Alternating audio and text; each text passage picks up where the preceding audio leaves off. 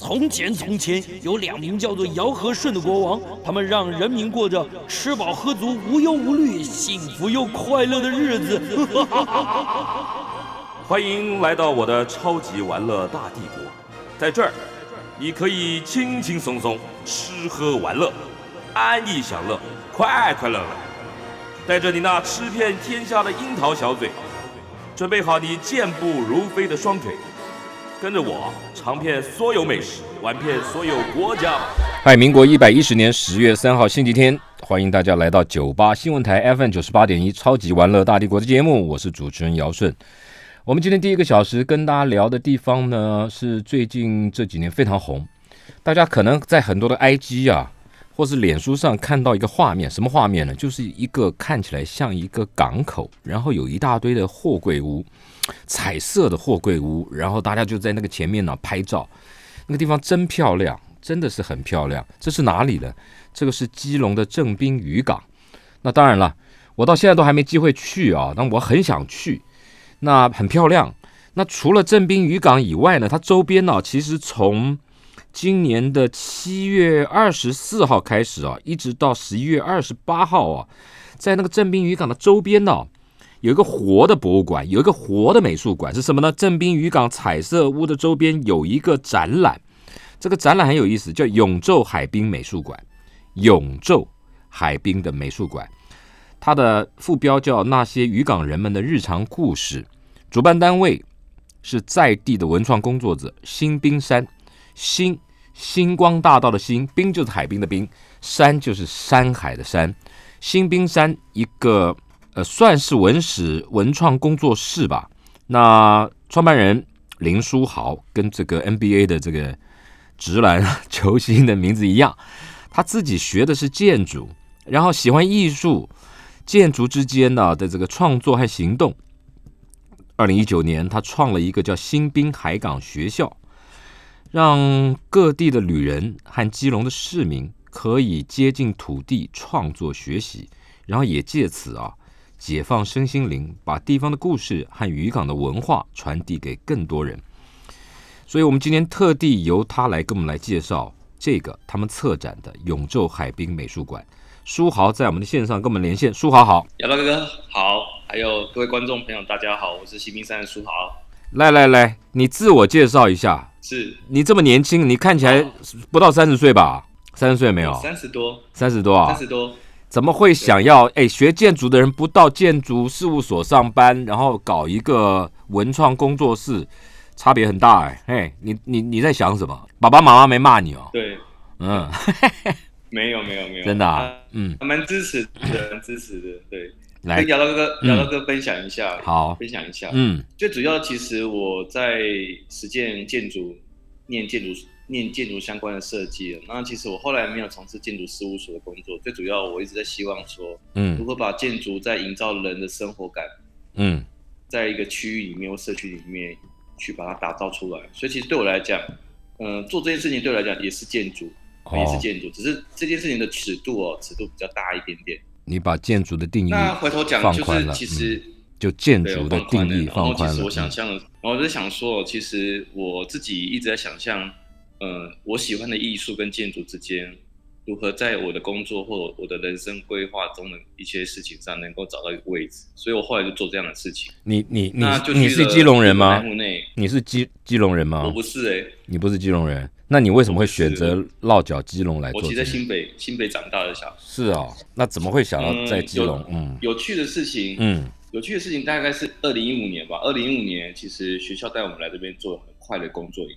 一个小型的工作营，大概七天六夜这样。嗯，那这工作营其实做完之后就回到学校。那去学校回到学校及准备毕业的时候，其实我就在思考说，嗯，我自己要往建筑事务所走，还是要去做社区型的工作？是啊，所以我就决定要往社区型工作。嗯嗯，所以就开始去了嗯日本奈户内去了解日本在做国际艺术季的时候是怎么跟当地居民合作的，或者是说。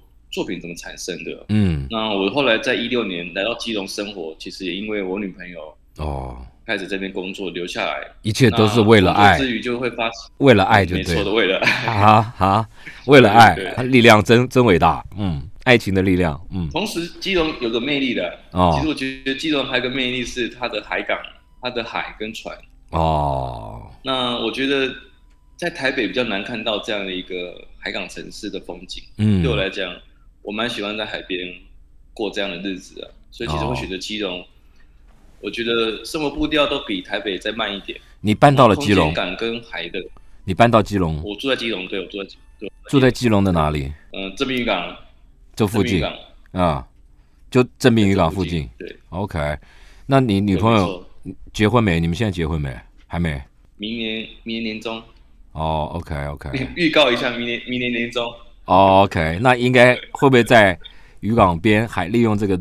来做一个文创型的婚礼，我觉得那个很漂亮哎哦，对不对？现在很流行嘛，对不对？有有有想法，很多人推荐我们，嗯，有人推荐我们这个想法，可是还没有行动，还没有行动啊。OK OK，应该是不错的，尤其是你们搞这个设计、搞文创的人，呃，创意很多，然后结合你最熟悉的这个场域哦，来办一个，我觉得应该也蛮有意思，甚至你可以呼朋引伴一起来参与嘛，对不对？应该应该很有意思。对，没错，对不对？办一个集团，其实结婚之类的，哎，打八折，嗯，对，嗯，是不是？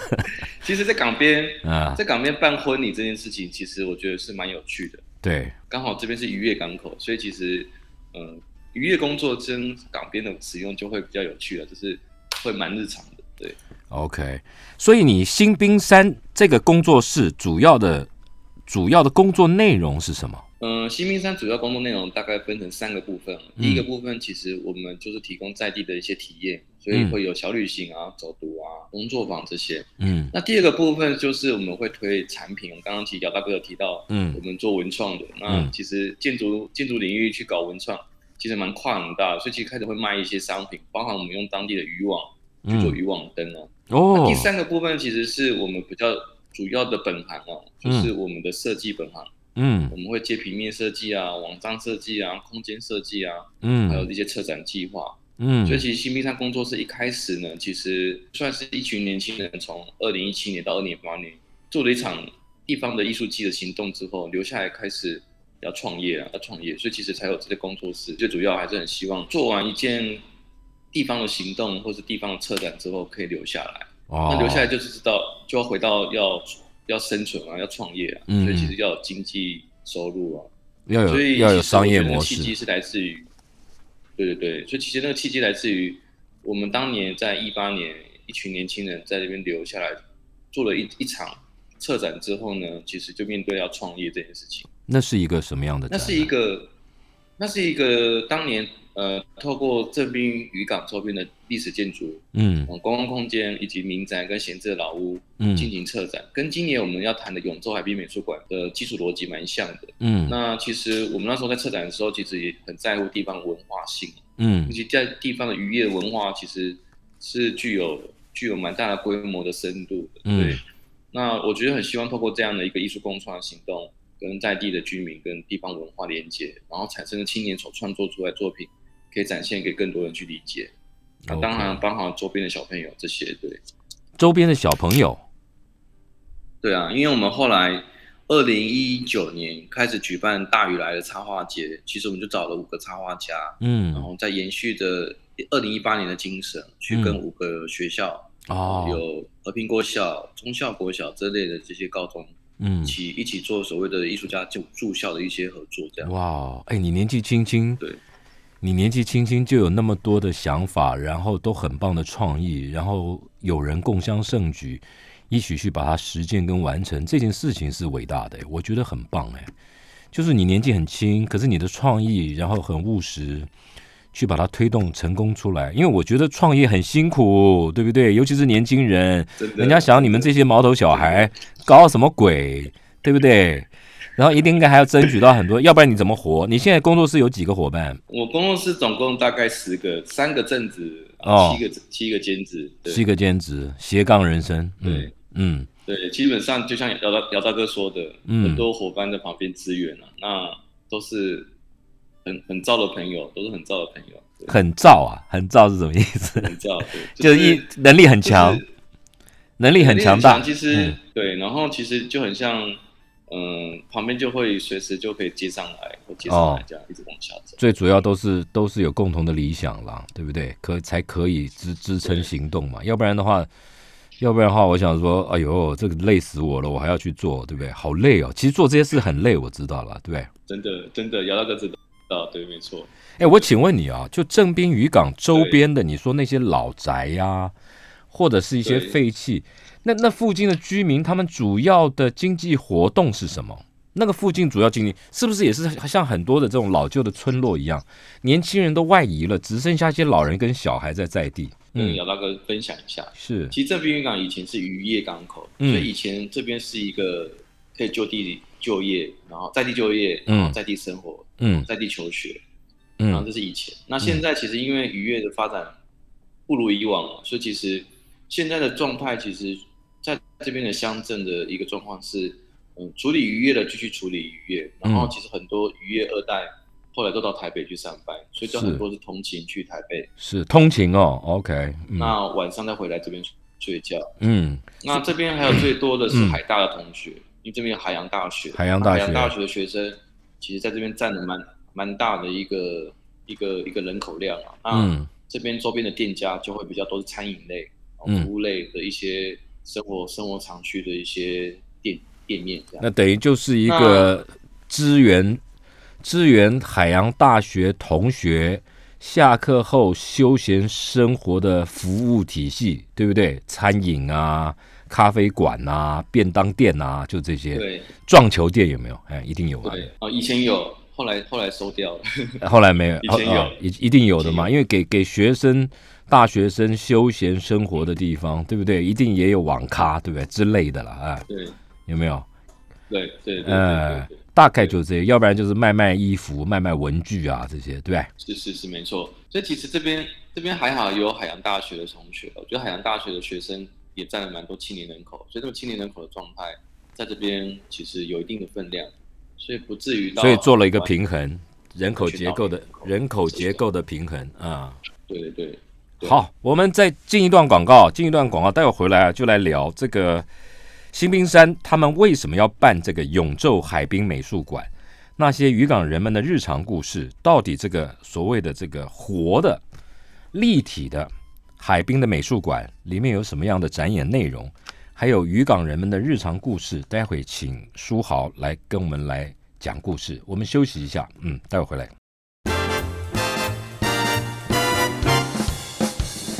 来，我们继续回到《超级玩乐大帝国》的节目的第二段。今天跟我们连线的是新冰山的创办人，这是一个工作室，新冰山工作室的创办人林书豪。我们谈的是他们策展在基隆正滨渔港周边呢做的一个展览，叫永昼海滨美术馆，那些渔港人们的日常故事。新冰山是很有理想性啊，他们就是希望能够跟在地的文化做结合，然后结合了艺术文化和设计。然后呃呃，把在地的一些呃特色，尤其是跟文化、人文生活有关的东西啊，然后呃传递给跟所有的旅人来分享。所以他们自己呢，除了策展以外，他们也会办这种小旅行的导览啊等等的。那这个活动啊，今天这个我们聊的这个永州海滨美术馆，它一直持续到十一月二十八号。所以我们就跟这个这个林书豪聊，就是说。这个活动到底这个美术馆活动的内涵是什么？现在我们继续跟书豪聊下去。这个永昼海滨美术馆为什么叫永昼？当时在思考“永昼”这两个字的时候，其实是反映台湾现在很多地方艺术季啊。嗯，那台湾的地方艺术季其实是可以很快行销一个地方，嗯，然后也带来了很多人潮跟钱潮，嗯。可是我一直在想象如何去把艺术策展这件事情跟地方的产业啊、文化啊、跟教育的面向。能够结合在一起，嗯，所以提出了“永昼”这两个字，就是反映现在的呃快速又多的一个艺术机的一个现况。怎么说？为什么是“永昼”这两个字？嗯嗯，其实我们一直在想象，刚刚其实跟姚大哥分享，就是很希望可以持持续做下去。嗯嗯，那持续做下去，其实就需要一个商业模式跟一个有完整的一个规划跟机制。嗯，那永州海滨美术馆的出现。其实是我们很希望把正滨云港未来在这个场域的一个精神氛围，嗯，艺术的文化的，还有跟旅人的关系，嗯，建构出一个比较有具体的想象，嗯嗯，而提出了永州海滨美术馆。嗯，所以永昼是一个内蕴永恒的意味，永远照亮的意味哈。All day, all day，然后可以随时随地，你可以来到这个渔港，可以感受到我们所提供的这些 content。嗯，那这些 content 其实你来这边体验的时候，很希望可以传递给你一些不一样的感觉。我觉得从不一样的感觉开始，嗯，就是一个很好开始。因为其实说实在，很多很深的东西，嗯，对于观光来讲，其实是很容易就就有距离感，一眼就对，太太有距离感了。所以还是要入世一点，接地气一点，对不对？有时候调子太高，反而达不到目的，对不对？真的，真的，真的，对不对？你想，所以我常常在想象，嗯，对对，没错。我其实一直在找到，就是在想象。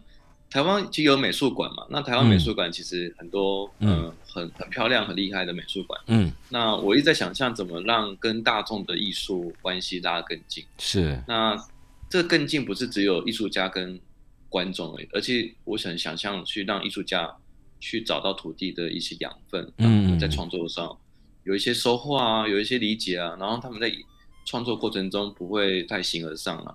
对，对我自己来讲，对我自己来讲，我觉得现在有这个氛围了，就是各行各种学术里学术领域里面都开始出现了这种这种氛围和这种所谓的机会吧。我们讲机会吧，就像我们时常会跟一些历史学者研究，过去的历史不是政治就是这种统治，现在在谈历史有很多生活面的东西了。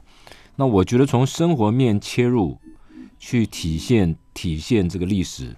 从故事去去传递历史的背景，我觉得更有意思。就像你现在讲的艺术也是，文化也是，那些 fine art 冰冷的或是非常高妙的艺术设计，距离人们其实有一点遥远。但它如果跟生活结合的时候，那就不一样，会有趣嘛，对不对？实用嘛，对不对？好玩嘛，那它就拉近了跟民众的距离和受众的距离。你们想做的就是这样的事情，对不对？是，没错，来，没错。讲讲看，为什么要叫美术馆呢？海滨美术馆，永昼我懂了，永昼是一个自我的期许。是，那海滨美术馆是什么呢？嗯，其实海滨其实就是指的我们正滨渔港，其实靠海，对，靠海，所以其实是一个离海很近的，呃，距海滨的一个的空间呐，一个形象的地景。嗯，那美术馆其实。刚刚有跟姚大哥分享，其实我们在早期一八年、一九年，嗯，有做了两次艺术季的策展，嗯，那两次策展其实都是以艺术跟文化去结合的一个展展示，嗯嗯。那美术馆其实对我来讲，就是一个很多在聚落里面的每一个位置成为一个展览空间，然后展览空间被串起来的时候，它就变成一个区域，嗯，或变成一个廊带的时候，其实它就是一个串门子的过程去看这些作品。嗯，那对我来讲，这这里的渔港就是一个没有边际的美术馆哦，很活的，活的，是的，而且有人在生活的，以现在进行式的生活的。那你这整个的整个的展览的主轴核心是那些渔港人们的日常故事，对不对？所谓的渔港人们，渔港人容易理解日常故事，你怎么去体现？或是怎么去表现，用什么样的艺术形式来表现你这个展览的主轴精神？那些渔港人们的日常故事，用什么样的媒材，用什么样的形式，用什么样的创作去表现？来，呃，其实这次的策展主题叫“那些渔港人们日常故事”，其实就以人为核心，那探讨就是在这边生活的点点滴滴，以及过去的历史，嗯啊。我们这次其实，在展览上总共有十五组创作的作品。十五组。那这十五组创作作品，十五组里面其实有包含插画，有就有六个了。嗯。插画就的就有六个。嗯。那还另外还包含植物啊、新媒体、雕塑、摄影。嗯。那另外还有两个部分是文化大学跟政治大学的一些学生来到这个场域做实作的一些实习的一些累积的创作。那这次策展最主要很希望在传递这个故事过程中，我们在创作历程一定会去拜访当地人。是，举例来说，我们今今年的五个插画家，嗯，有配对五个职人。那五个插画家配五个职人，配对到配对，对，海女，嗯，海女，海料，嗯，造船，五金，然后还有渔网。那这五个职人其实，在渔港就是很重要的当地的。文化精神的这些产业的前辈啊，那我们很希望说，透过插画家去拜访，嗯，然后去认识他们，去把他们的东西画得更清楚。那跟刚刚姚大哥所说到的，嗯，让大家看得懂啊，听得懂，或者是不一定要用很文绉绉的文字跟图片在说明这些，嗯，那我觉得大家会有重新认识这个地方的文化，嗯。可是你刚刚讲了一些，我已经听不懂了。海女我懂啊，对不起啊，海料是什么啦？煮煮海产的，煮海产的。啊，你就海鲜我就懂了嘛，你还要煮海产的。海鲜。啊，是不是？海料嘞，阿够一下，阿够一下米，嗯，造船造船。造船我懂，过来，嗯，五金五金修船的，哦，修船的那有意思，修修船的，好过来，然后再就是呃渔网。渔网懂，哎，懂，过来，差不多。海女这些，海女是干嘛的啦？海女是干嘛的？去到海里面，到海里面捕鱼，潜水下去，是不是？以前他年轻的时候会这样做，那现在人都八九十岁，其实就只能在岸边采集一些蚌壳跟藻类。哦，那这样的海女，其实，在正滨和平岛这里也少少见了，少见，少了，嗯。是少很多。现在在我去我去几个不同的地方都有都有采访过海女啊，像济州岛，你知道他们多厉害啊？他们潜水超厉害，潜水下去哦，十几分钟哎，没有没有装备哎，没有装备，就是就是一个挖镜就下去了，去挖挖珍珠之类的，你知道吗？你那个那个肺活量有多大？啊我就在想，哦，这个跟跟跟。大自然搏斗，然后为了生存，为了生活，跟自然搏斗的那股力道，哈，那种那种生命力有多强盛。然后看着他们上来，然后拖着那个蛙鞋，就蛙鞋脱下来挂在挂在身上，然后这样走过来。你知道那种那种那每天跟海水和太阳交朋友的那种脸哦，是什么脸？上面都是很深的皱纹，你知道吗？然后很黑的皮肤，我每次看到我都很感动，你知道吗？就说那种就是。那种生命力，你知道吗？对不对？那你了解？我们我们现在看得到这个，你会带我们去看海女吗？还是只是看你的你找来的艺术家画的海女？哎，OK，嗯，其实，在展览的过程中，还是以看展览的作品为主。是，如果有想要见海女，可以带姚道客去看看。是啊，因为说实在，他们其实生活在这里。太常被打了，我觉得也蛮不好意思的。不会长啊，一个礼拜一次就好了嘛，拜托了。可以可以可以，可以吗？如果需要的话，我可以安排。我不不是啦，我我的意思是说，我的意思说，其实是可以做一种活动，就是说跟他们聊聊天。你带着旅人，跟着海女坐下来，大家喝个茶，来谈谈他们过去的生活历程，或是生命历程，或是对在地经济的贡献，对不对？这这是不是很有意义？这不错，这不错。对不对？因为我觉得，我觉得你做文史、地方文史啊，或者文创共生导览，应该可以做这些事，而且这这是他们的荣耀，哎，对不对？嗯，可以，可以，而且是生命里面的一个勋章，对不对？嗯，没错。其实我们每年会办渔网工作营啊，那渔网工作营就会几月？几月？渔网师傅几月？九月，九月八九月八九月。那个内那个内容是怎么样？带着大家去编织渔网。对，就像刚刚姚大哥说的，其实我们其实，在很多活动里面会分开进行。嗯，那这个渔网再造设计工作营，其实就是找了三个编织相关的设计师跟工艺师的青年，嗯，青年这个正滨渔港的青年，嗯，可能本身都是一个编织很厉害的高手达人呢。那嗯，达人对达人。那我们很希望他们能够来到这个渔港，认识这边的环境，然后认识职人啊，同时学习渔网技术，可以带领。给他未来在创作上有了新的可能。那同时，他们在这个安排下，我们会找了台湾各地的青年来这边集合哦。然后他们报名报名来这边参加这个工作营，四天三夜哦。那我觉得就会让所有的人一起齐齐同一合，一起认识当地的渔港。所以这个整个四天三夜里面的旅程就有提到。可以走走渔港，认识渔港，然后可以吃渔港的一些海鲜料理，然后可以认识到当地的这些职人，对，就是这样的一个形式。OK，那其实活动量蛮大，所以其实有时候会分开进行。嗯，那未来策展说不定可以像姚大哥说的，把展览的现场偶尔有安排一些限定的活动，嗯，提供给旅人可以直接面对面认识海女也好，认识造船的导师师傅也可以。对。我觉得那很有意思哦，造船这件事情很棒了。好，所以你说那那我们的表现形式是场域，因为这个场域是正滨渔港彩色屋周边，这个这个太 rough 了，这个是到底是在什么地方，对不对？你这个活的美术馆到底我要怎么去逛，怎么去走游？等一下，我们进一段广告，待会儿回来啊，你告诉我们说。因为因为因为我看了资料，写正滨渔港彩色屋周边，阿姆就就就就辽阔哎啊，这个是要怎么逛起？待会回来，嗯，来，我们继续跟这个策划，在基隆正滨渔港周边彩色屋周边举办永昼海滨美术馆的策展人，新冰山的创办人工作室了，新冰山工作室的创办人林书豪。聊永昼海滨美术馆那些渔港人们的日常故事。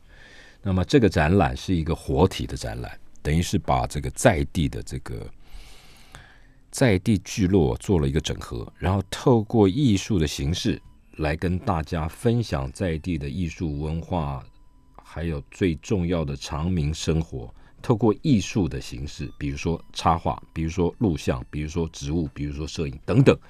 那我刚刚就请问了这个策展人书豪说：“哎，这很大，那怎么个逛法了？我们这个外地人，那台北人过去基隆是很方便。那除了到货柜屋拍个照以外，接下来我要参与那个展览，我要怎么开始？来教教我们。其实基本上大家如果有兴趣的话，可以先到我们的新兵山的官网，嗯，然后可以先填预约链接。那要预约正滨渔港的要预约，因为像疫情期间要做好。”呃，控管人流跟实名制。嗯，那如果真的要来到正滨渔港参观的话，其实大家如果 Google 正滨彩色屋，嗯，啊，彩色屋就可以来到这个地方，就很方便。首先，首先先到我们正滨路三十四号，我们新兵选品客厅，嗯，也是一个民宿，嗯，那这空间会是一个整个美术馆的出发的第一个第一个点。哦，你还经营民宿哦？呃，我朋友，我们同伴，OK，伙伴，OK，那我就经营。店面，OK，销售产品，OK，嗯，那这个空间基本上就是整个美术馆的服务中心啊，服务中心，所有的事情从这边开始，嗯，大家可以到正滨路三十四号，嗯，那这次展览刚刚姚大哥提到周边的这些展件在哪里哦？嗯，其实就在彩色屋的大概距离步行大概十到十五分钟的距离，嗯，不等，嗯，那会包含在我们胜利乡的菜市场。还包含我们这边彩色屋，嗯，哦，这边彩色屋这边港口其实刚好就占了大概呃五到六个点。那和平岛的部分会大概有两个点，嗯，过了和平桥之后，就会在我们旁边的土地公庙，嗯，周边就有两个点，嗯，就其实，在步行的移动距离上其实是舒服的，整个整个场域用走的，用步行的方式就可以走完看完。是的，OK，然后。不需要不需要搭车再移动，那我们其实很希望透过双脚的移动，透过双眼的方式去理解，看到很多这边当地的一些角落，好，还有生活，这是我觉得一直很重要想表达的事情。对，嗯，这是一个无没有墙的美术馆了哦。那来我们聊一下，聊一下那些作品吧。你刚刚有讲到一个，我我忘记问了，插画我很容易理解。但是里面有一个有一个展演的形式叫植物，那是什么意思？植物，right？那是什么意思啊？嗯，OK，嗯，好，是是是，嗯，呃，其实今年我们在这次的策展上，除了邀请插画家进来创作之外呢，还包含 Open Call。Open Call 其实就是让所有台湾各地青年可以提案、提建，那最后其实选出了一张，那一张其实本身是植物创作者，然后他是一个很喜欢用植物去跟大家做一个连接的部分。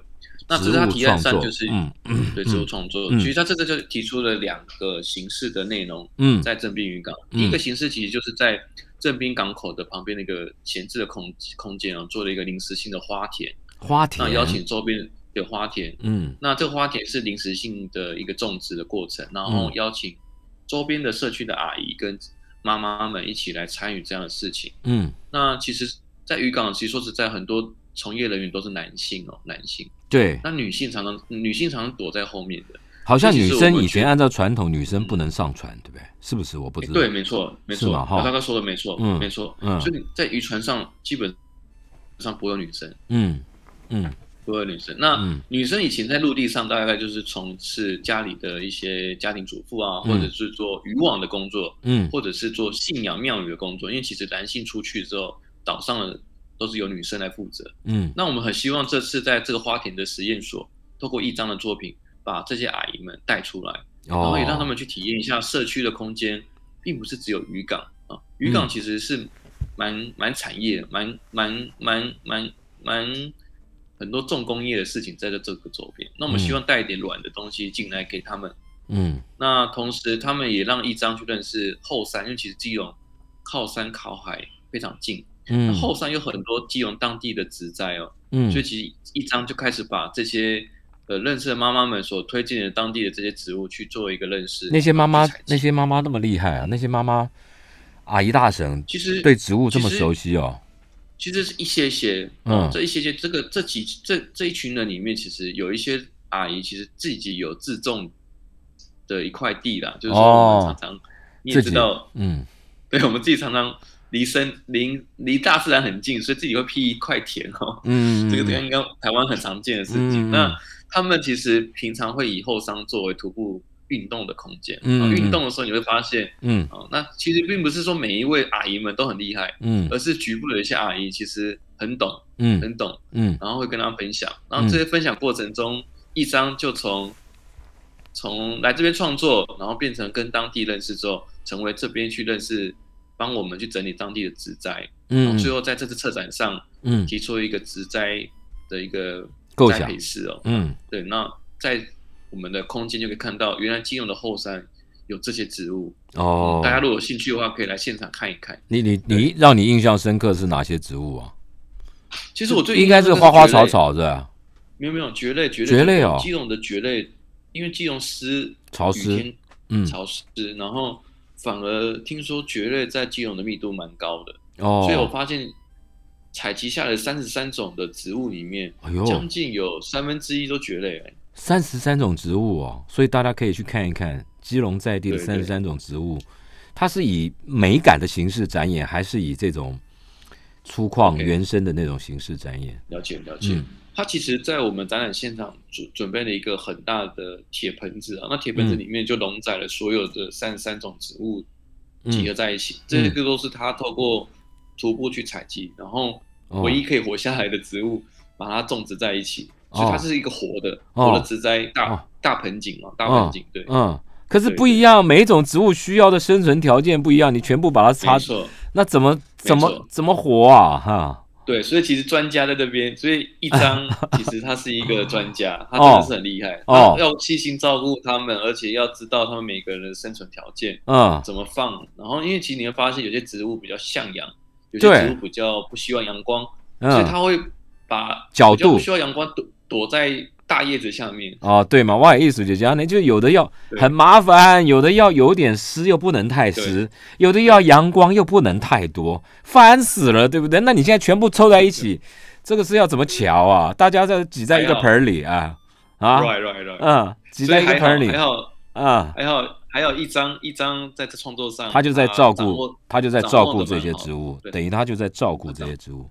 那那些植物就是那些在地的阿姨大婶。去采集来交交给一张，一张再去分配，然后把它不是啊，不是他他其实是一张去采集，是他去采集，阿姨们阿姨阿姨们推荐，阿姨们暴露了暴露哦，阿姨做咨询顾问哦，就告诉你那里有这个，这里有这个，你可以采就对了啊，找来他自己插啊，是不是？所以一张是个插花大师就对了，插植物大师就对了，是不是？有这个味道，也是采集采集，又是种植大师的，厉害的。OK，所以这个是有意思的。还有比如说，比如说，比如说你这里面，你这里面还有这个插画的表演形式，展演都是在在画画什么样的画作啊？嗯，插画就比较轻松了哦，对不对？对对，其实刚刚提到插画有五个字人哦，哦，有五个，对你有做做海女啊，呃，造船啊，所以这个插画的故事大概是把。呃，举例来说，像我们在这边的造船，其实从日本时代开始哦，因为日本时代其实这边是一九三四年主港完成的，嗯，所以会从木造船，然后到铁壳船，到 FRP 的玻璃纤维船，嗯，其实有这样一个历程。那我们很希望透过插画的方式去叙述呃一个造船到底到底怎么开始的，然后业主怎么去跟造船工厂去定制这个渔船，这里面都有啊，等于不是一幅画，是好几个连续性的，系列一系列，它是系列哦，OK OK，所以他就会告诉你从从木船、铁壳船、FRP 船这样一一直一直一直弄，对不对？对，它大概是一个系列的画作，然后去表达呃如何定制渔船啊，那中间有几部几个画面就告诉你哦，原来以前木船是这样做的，嗯，铁壳船的出现是因为工业的进步哦，嗯，木船换铁壳船，那时代转换到游艇，游艇的话其实都是 FRP 玻璃纤维，嗯，那就相对会比较轻盈，然后成本比较低哦，那这都是后来时代的进步了，嗯嗯嗯。我看这个插画里面还有个画作叫《海上裁缝师》，这是渔网啊，裁缝师是渔网，OK，right。然后航医生、船医生、修船师、修船的师傅，那这个也是一系列，一系列，它也是一系列创作出来，告诉你船怎么修。对，而且跟姚大哥分享有个很有趣的事情，其实当地人其实假设渔船在海上遇到困难，故障了，嗯。他其实如果旁边有一些朋友的队友，他可以帮他拉回到岸边来，港边里面来做维修。嗯，那他们其实说有一个仪式性的，就是说被被拉那艘的船，其实拉的那一个帮你拉回来那艘船，其实上面有船绳，树有树神，石头石头神，哦，船有船神。嗯，那他们回来的时候，后面的那个被拉的人要准备三牲水果、金子，然后鞭炮要来。感谢这一个他一路把他拉回来的这位船神哦，那这个船神的信仰其实我觉得蛮神奇的，就是说，嗯，其实当地对于船的认知哦，其实是一个像一个人一样，嗯，那其实它本身是一艘船，嗯，可是你在航行的时候，其实你都很害怕说船到底能不能带你走到更好的位置或更好的捕捞的一些场域，对，所以他蛮尊重蛮尊重船的船的这个船神的，所以。我觉得这个拖拉的这个维修的这件事情，让我觉得蛮有趣的。其实以前在其他地方生活，也不会听到这样的事情。嗯嗯嗯，我以为我以为他们只只拜妈祖，结果还要拜另外的神船神。船神船神主要无形啊，无形哦。渔港边除妈，对，就是渔港边除了妈祖、王爷庙，嗯，其信仰所以在港边的王爷庙。那再就是。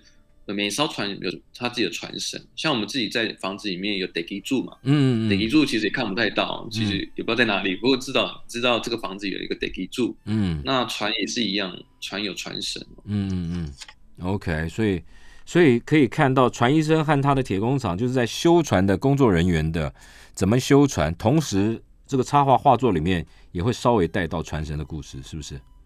对，没错。没错哦，那很很很感动。还有一个叫小野台，这个是什么意思？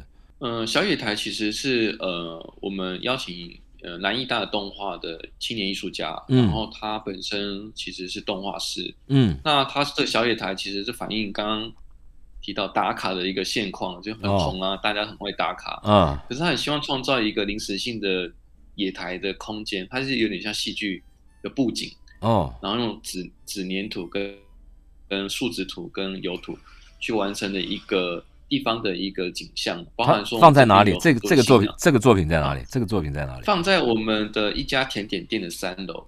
哎呦，来街头，所以你还要经过甜点店，你看啊，对对对对，来街头导流，先去甜点店看一下，看完下来吃甜点，对不对？啊，没错没错，而且互相拉抬啦，我觉得是互相拉抬。那刚刚提到永州海滨美术馆，其实最主要。一方面要推广文化嘛，嗯，另外一方面要提供当地的经济消费嘛，嗯嗯，那我觉得是互相互相，嗯嗯，那我们新兵山就做这个中介的那个平台的角色，嗯，当然了，一定要有一定要有经济活动嘛，要不然的话怎么去支撑这些细水长流，对不对？要不然就办一次就垮了，这些年轻人就失业了，好可怜哦。我们再进一段广告，待会回来。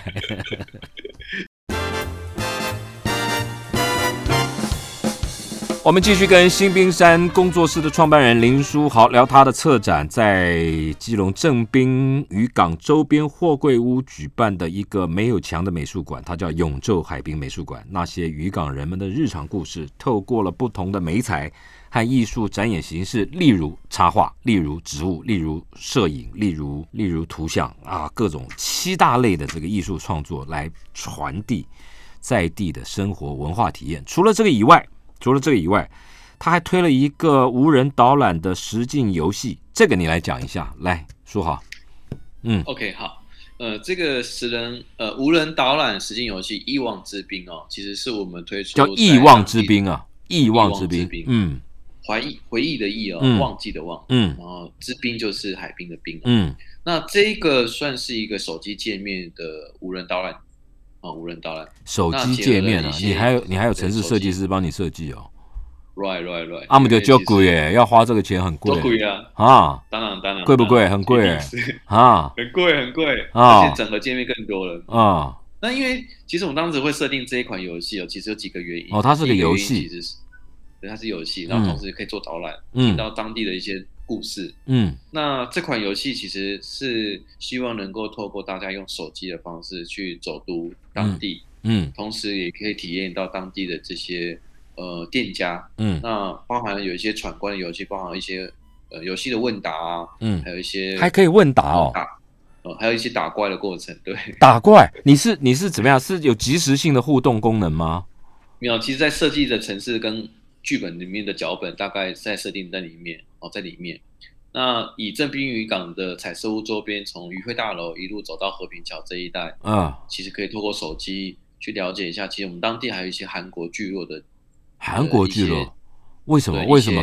为什么？特别是为什么是韩国？因为，因为其实，在正滨渔港早期是日本时期的殖民过程啊。当时其实韩国也是日本殖民的。那当时其实，在所谓的撤退的时候，其实有些人没有回去哦。嗯嗯嗯。那韩国人其实后来的后代其实就就地生活，留在这边，然后形成一个韩国的聚落。那他们现在还是讲韩韩文啊？还是有会讲韩文，会讲韩文，然后也会讲中文的。然后其实时间久了，其实他们常常就不在这里，因为二代跟三代就搬离开这里了。嗯那只剩下一些仅有的几几位啦，几位的一些韩国的妈妈、金妈妈。那有时候我过年的时候很有趣，我过年的时候会看到很多韩国人在路上讲话。是哦，为什么是过年的时候？嗯，因为他们回乡啊，他们回乡啊，然后会见他们妈妈和爸爸，所以其实我就觉得蛮有趣的。哦哦哦，哎，其实我讲讲回来，嗯，讲回来，哎，讲回来，这条这这这款游戏最主要就是提供大家可以在